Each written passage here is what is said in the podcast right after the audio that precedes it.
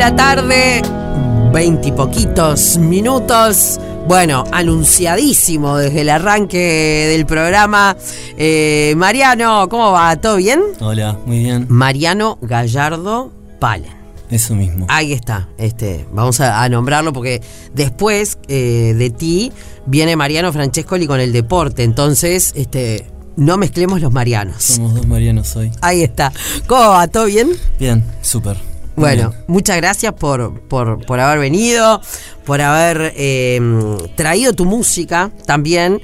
Beso grande para, para Nechi, eh, que me dijo ayer, o antes de ayer, escuchate ese disco, le digo, sí, obvio. Este, no, no, no existe hacer una nota y no escuchar. Eh, pero ya se lo conté a Mariano, se los voy a contar a ustedes para que más o menos se hagan una idea mientras escuchamos ahí de, fondo. Yo salí del gimnasio hoy, 10 y media de la mañana, remanija de hacer gym. eh, y dije, bueno, es ahora, me voy a poner a escuchar el disco de, de Mariano en el auto. Ya les he contado varias veces que, que yo la música de, de artistas que tengo que entrevistar, prefiero escucharla ahí porque es donde me voy a poder concentrar de verdad. Eh, y venía manija, manija, y de golpe, sí sé que iba por Rivera y Concepción del Uruguay en el momento que me di cuenta, me di cuenta que estaba totalmente chill, ¿no? Que había bajado todos los cambios necesarios y que posta estaba como totalmente en otra, no digo no prestando atención al tránsito, nadie se preocupe, ¿no? Pero era como que me, me- me- me metí, me metí en la música, me metí en la canción, no me acuerdo exactamente cuál era. Eh, hay algunas cantadas y otras no cantadas. En realidad, no, son todas cantadas. Hay una que no, pero. mm, Pero tienen secciones instrumentales. Sí. O sea, claro, largas. Sí. Este, Sí, sí. La, para la que abre. porque La que abre el disco se llama Las Mañanas. con- no, entonces ahí va, con las mañanas fue con la que me perdí. Ahí va. Con las en las mañanas me perdí.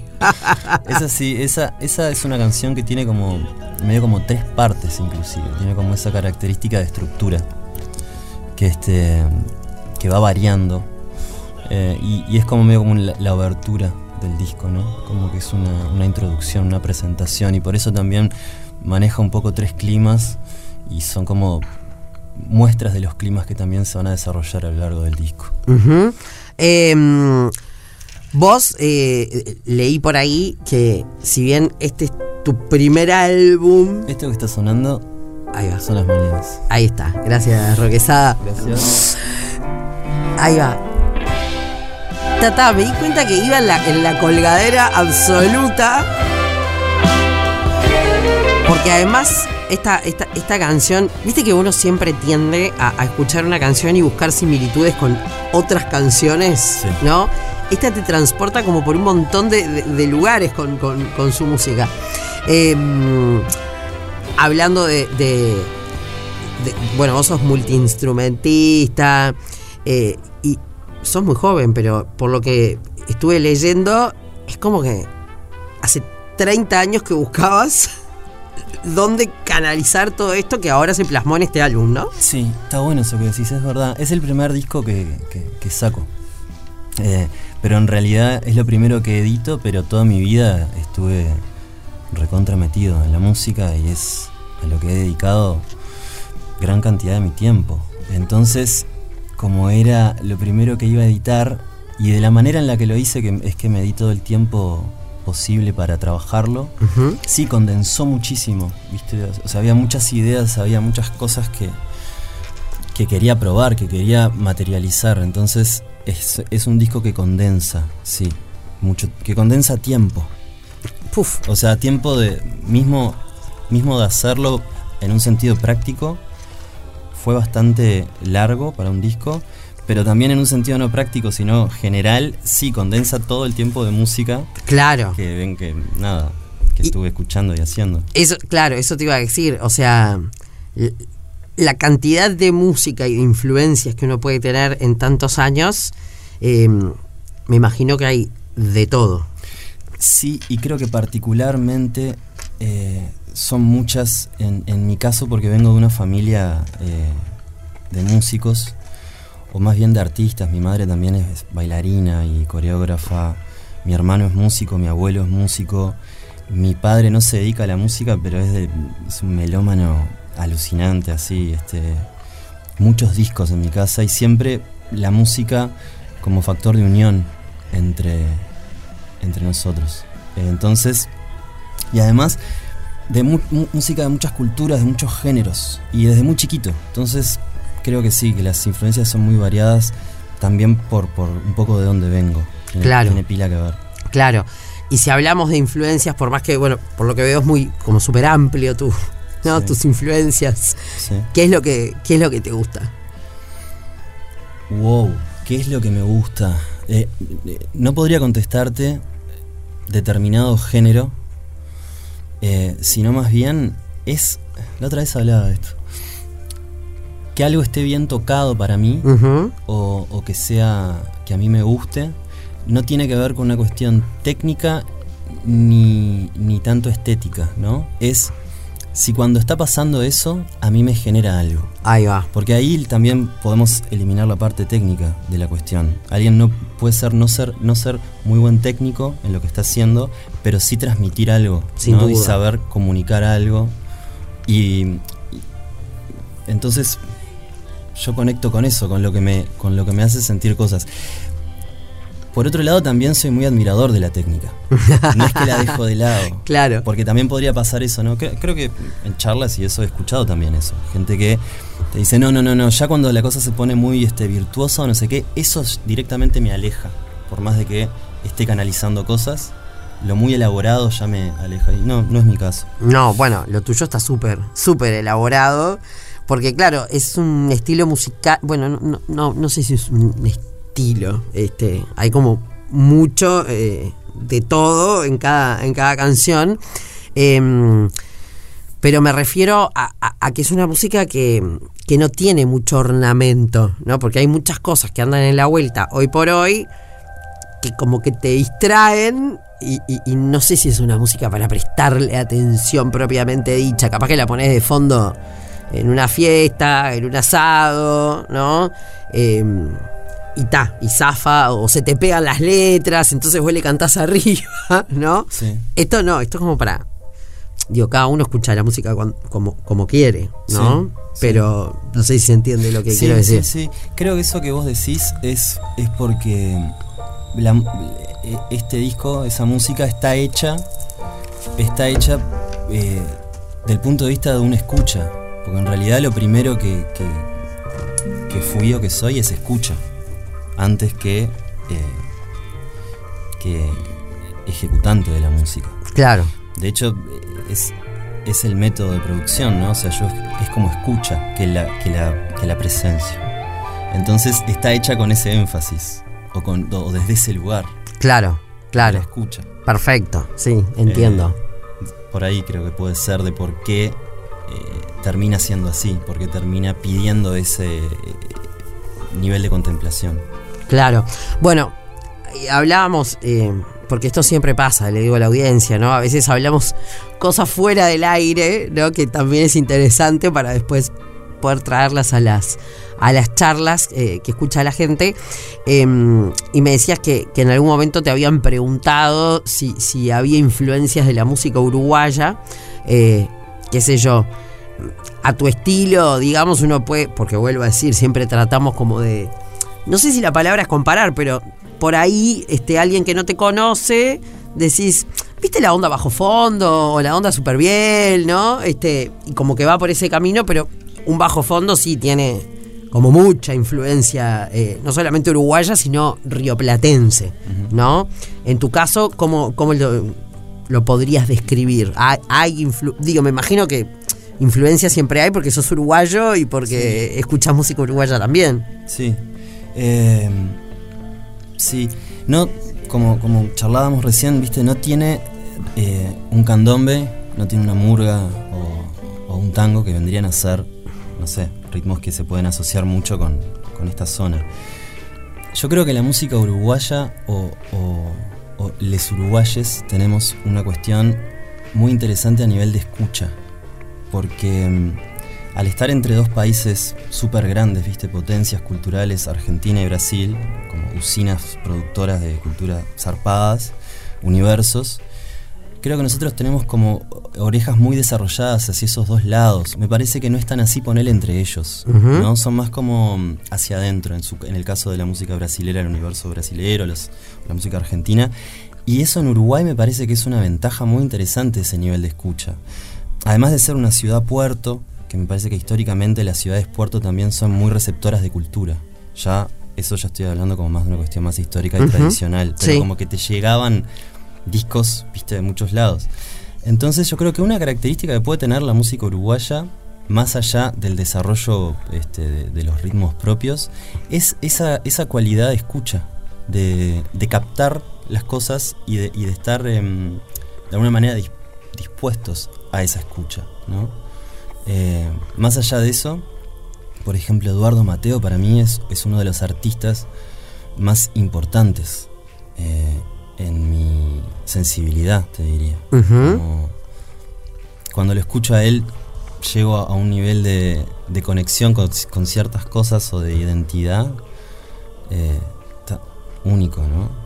Y, bueno, y es un exponente, y él ha desarrollado ritmos nuestros. Al mismo tiempo, si lo escuchaste, te das cuenta que el, tipo estaba recontra colgado con la India, estaba recontra colgado con Brasil también, recontra colgado con los Beatles, que eso ya es una cuestión ya más mundial del momento, ¿no? Sí, me acuerdo de ser chica e ir caminando por Paraguay 18, mis abuelos este, viven ahí en Paraguay La Rambla, entonces y me acuerdo de mi mamá decirme, ¿viste ese músico que está tirado ahí porque dormía ahí por el Palacio de la Música en la calle?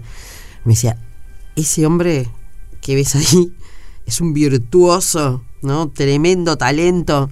Después me acuerdo de, del día que partió, de haber ido, este, mi padre es músico también y, y estuvo en el cortejo y, de ir corriendo hasta la esquina de casa que, había pasado el, cortejo. Son esas cosas que siempre voy a guardar en, mi memoria y que decís, pucha, qué pena este, que no la haya O sea, habrá gozado de la música a su manera, pero que no gozó del éxito que tiene hoy o del reconocimiento que tiene hoy.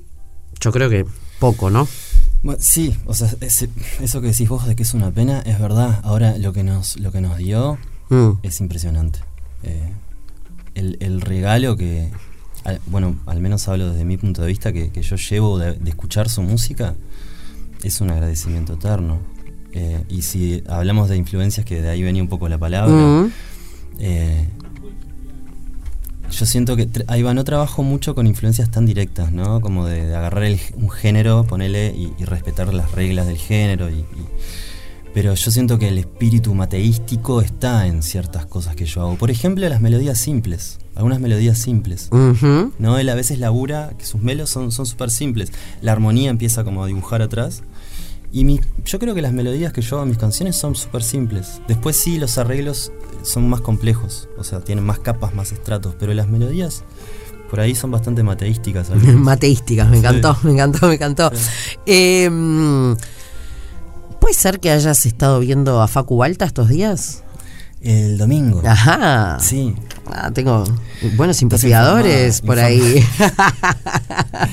sí, tocó este con, dos amigos en el Mingus, que es este es un ciclo que está haciendo Mateo Tonelo, es este un baterista. Eh, esta fecha fue con Rolo Fernández en el bajo y Facu Balta en la tecla y en la voz. Eh, Sí, con Mateo tocamos, estamos tocando, este, estamos preparando cosas dentro del ámbito Se vienen cositas. Se vienen eh, ricas cosas, dirían los chicos este, más jóvenes. eso. Eh, y me mandé, si nunca lo había visto en vivo a Facu, tremendo.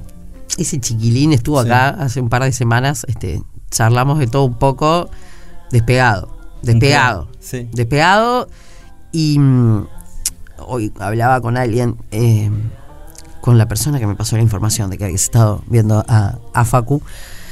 Y hablamos de que por ahí hay gente recontra archimega talentosa, pero no ha dado con esa persona que lo tiene que escuchar, ¿no? O con esa persona que, que, le puede dar una mano, porque yo creo que debe haber, como en todo, ¿no? Seguramente debe haber gente eh, que estudió comunicación o no, que tiene el don de la comunicación y es un despegado y no ha dado en el lugar correcto para poder mostrarse, ¿no? Bueno, cantar, sé, cada uno en su rubro, capaz, ¿no? O sea, el encontrar quién te dé la oportunidad, eso es eh, sumamente importante y sobre todo a las nuevas generaciones, ¿no? Sí, eh, sí. La otra vez veía una entrevista ahí que de Fito Páez en este programa Caja Negra. Y él hablaba del factor suerte. ¿No? O sea, lo ponía en último lugar, no me acuerdo cuántos factores mencionaba, que hablaba de, obviamente, del trabajo. Quizás hablaría de ese porcentaje ínfimo que representa también el talento, que si no viene acompañado del trabajo no tampoco se desarrolla mucho. Eh, y después él mencionaba la suerte, y no lo he escuchado solo en él, lo he escuchado en bastantes personas, así que que han difundido mucho su arte y, eso. Y, mencionan, sí, la suerte de estar en el lugar indicado, a la hora indicada. Pero también, eh, bueno, también está el, paradigma que dice que la suerte se construye y el que no. Pero también medio pura cháchara eso. Yo creo que uno se puede ocupar de ciertas cosas y de muchas otras no. Y de las que te podés ocupar, ahí ya podés encontrar la felicidad. Entonces, mantener el foco en ese camino, de lo que te puedes ocupar y hacerlo de la forma que, te guste, como un desafío también, sin achancharse. Pero bueno, las cosas que pasen, pasarán. iba, a la cabeza se me vino, este, las cosas que vayan a pasar, pasarán, pero en realidad es como, no se sabe. No. Se está, está pasando todo ahora. Claro. Entonces, hay que ver lo que está pasando ahora, porque es, es, algo que, tendemos a, pensar en lo que va a pasar después, en lo que pasó antes. Y mientras tanto, ¿no? Es, esta la que estamos, la que estamos viviendo. Em, bueno, yo sé que, no sé si este, disco em, es para escuchar en vivo o es va a quedar por el parlante. es interesante. En realidad, claro, al, yo nunca haber editado nada, lo que me planteé con este disco es hacer música para que saliera por dos parlantes, investigar cómo es crear sonidos para que funcionen así, saliendo por, por, parlantes. Que es todo un craft en sí mismo. O sea, es, implica una serie de cosas para que sea así. El vivo lo pienso diferente. El vivo es una experiencia que es mucho más grande, mucho más 360. Y, y se está cocinando el vivo de los sueños de los otros, de ese disco, que implica una readecuación de lo que se hizo. Y también porque me pasa que me pasa que me aburro. A ver, ¿cuándo? me aburro bastante como de de lo que hago. O sea, lo hago y ya es como que lo quiero cambiar.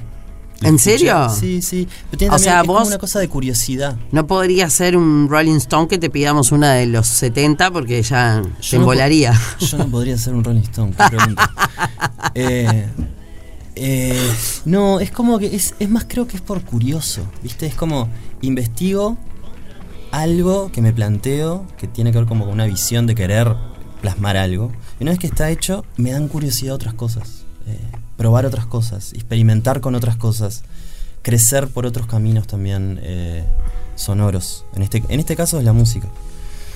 Entonces el vivo también me lo estoy tomando como eso, como una posibilidad de desarrollar eh, estas canciones, pero pensándolas en un formato en vivo. Y también está hecho, sí, parecido al disco en el sentido que me estoy sacando todas las ganas de hacer todo lo que quiero hacer en vivo. Que también es el primer vivo que va a tener, eh, lo voy a presentar bajo mi nombre al igual que este disco. Entonces, sí, estoy sacándome todas las ganas de. ¿Y eso cuándo? Eso va a ser dentro de un tiempito. Ahí está, se está cocinando. Se está cocinando. Eh, no falta mucho, no falta mucho, pero tampoco va a ser el mes que viene. no falta mucho. Perfecto, después nos contás. Por supuesto. ¿Cuáles son esos sueños de los otros? A ver, ¿por dónde vienen los sueños de los otros? El nombre, el nombre del disco. Em, está en la letra del tema, está un poco habla sobre eso. Em, primero que nada me gustó que la frase tenía como cierta estructura lingüística que te permite a vos bucear y encontrarle tu significado dependiendo de cuál sea tu historia y tu momento. ¿no? ¿Qué, te pasa a vos con esa frase? Porque tiene muchas acepciones en sí, las, las permite. Me parece que esa era una fuerza poética que me llevó como a elegirla como representante del conjunto de las canciones. Para mí, mi viaje con esa frase eh, tiene que ver, es más como guarda con los sueños de los otros. Como hay muchas ideas, hay muchas este, cuestiones preconcebidas de cómo deberían ser las cosas que por ahí pueden llegar a joderte un poco, como a meterse en, bueno, la posibilidad que vos elijas tu camino, tomes tus decisiones de cómo querés hacer las cosas, también por ejemplo de, de cómo vivir el éxito, de cómo entender qué es éxito. Este, y es, entonces los sueños de los otros es eso, es, capaz que estuviste viviendo sueños de otros o capaz que vivís sueños de otros. Y la posibilidad de plantearte o al menos de preguntarte o de hacerte el espacio y el lugar para escucharte dentro de todos esos sueños que están coexistiendo. Claro, porque todos podemos tener... ¿Tenés hijos? No. No. Qué importante es no hacer vivir a tus hijos tus sueños, ¿no? Por ejemplo. O sea, que tu sueño sea tener ese hijo ¿Está ok?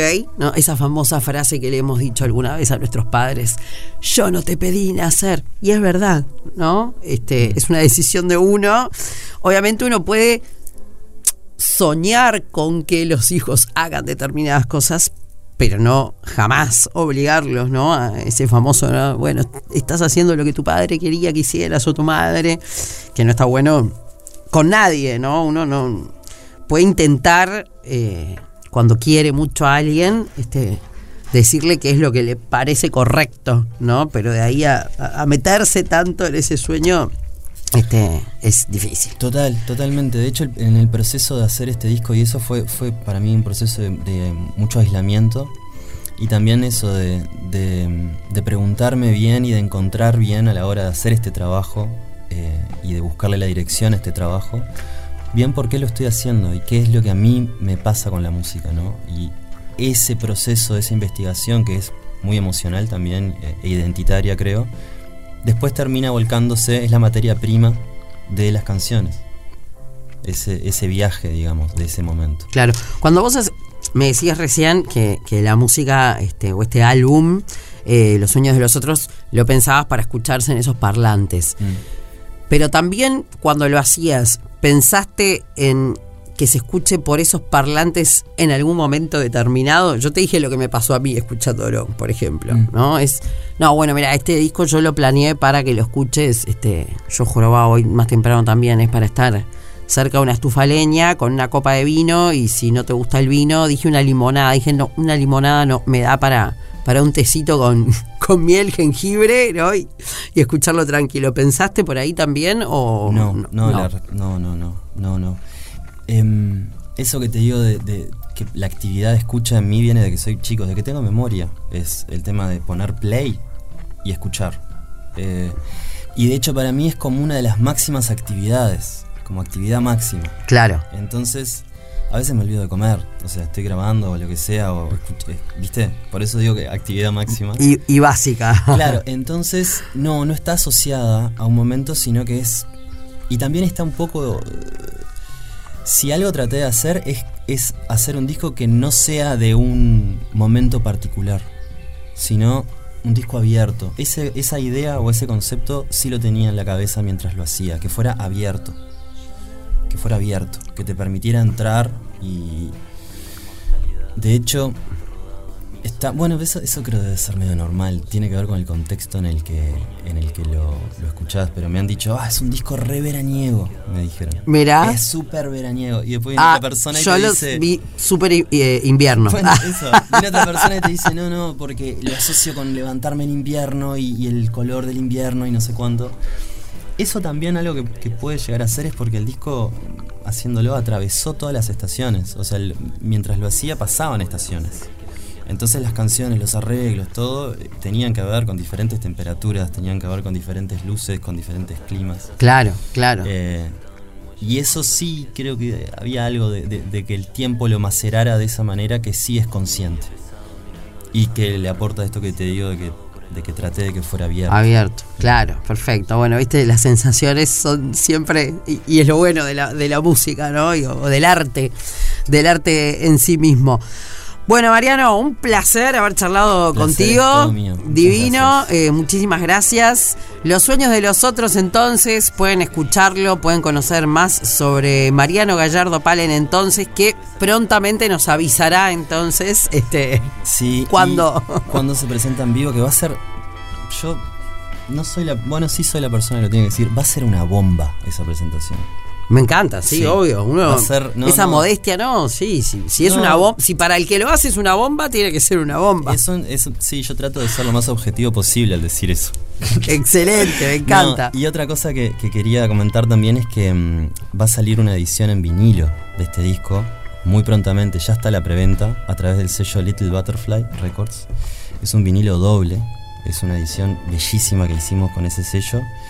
Em, Un saludo grande a la gente de Little Butterfly. exactamente un gran saludo. Y ese disco va a estar muy pronto. El, de hecho, el 17 de junio hay fecha, llega. Ya está la preventa eh, online, pero el 17 se va a poder también, bueno, a la gente que le gusta escuchar en ese formato.